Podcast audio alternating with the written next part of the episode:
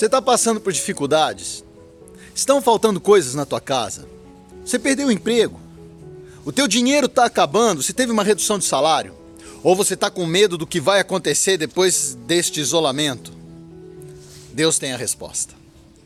Olha só, quando eu pego o primeiro livro de Reis e começo a analisar a história de Elias, eu vejo que aquele homem, por conta da maldade do povo, ele orava, falava com Deus e Deus então trouxe uma grande seca para aquele período.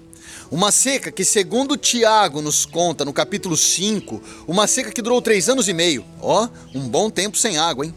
Então, as pessoas ali passaram por provações e privações. E Elias? E Elias?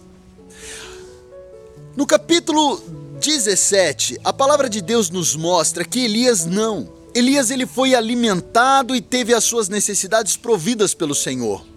Deus pediu para que ele fosse para um determinado lugar e ali ele tomaria água do rio Querite. Lá ele seria alimentado pelos corvos. Uma forma extraordinária de suprir as necessidades de Elias, tal qual Deus tinha feito com o maná, agora Deus estava dando a provisão para Elias. E para tu e para minha vida.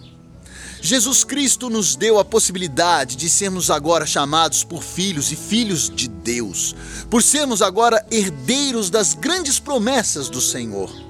Então deixa eu te falar, meu irmão. Tal qual o Senhor fez com Elias, agora ele fará na tua e na minha vida. A tua jornada será mantida pelas provisões do Senhor. Na tua casa nada faltará, porque o Senhor estará contigo hoje e para todo sempre. Agora basta você crer e querer Querer eu sei que sim, mas e crer? Creia verdadeiramente no Senhor e na provisão que Ele te traz e dá, e Ele com certeza fará com que os corvos venham a trazer a tua provisão. Sabe, Ele te dará presentes inesperados, bênçãos sobrenaturais cairão na tua vida, como na minha vida.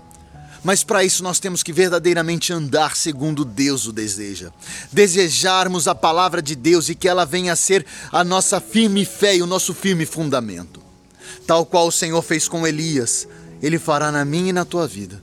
Sejam quais as necessidades forem, ele vai dar da provisão. E ele caminhará conosco. Saiba disso, meu irmão. Saiba disso, minha irmã. Deus, ele é o mesmo ontem, hoje e o será eternamente. E ele nos chama hoje por filhos. E como filhos, ele nos quer bem abastecidos. Ele não nos quer na privação mas ele, ele, ele, ele deseja que andemos no contentamento, no contentamento e na alegria de sermos tidos por Ele como filhos justos e fiéis. Seja assim, meu irmão, e aproveite do maná que virá do Senhor, em nome de Jesus. Eu declaro na tua vida provisão e contentamento. Eu declaro na tua vida que os corvos te alimentarão e que nada te faltará. Para honra e glória do Senhor. Amém.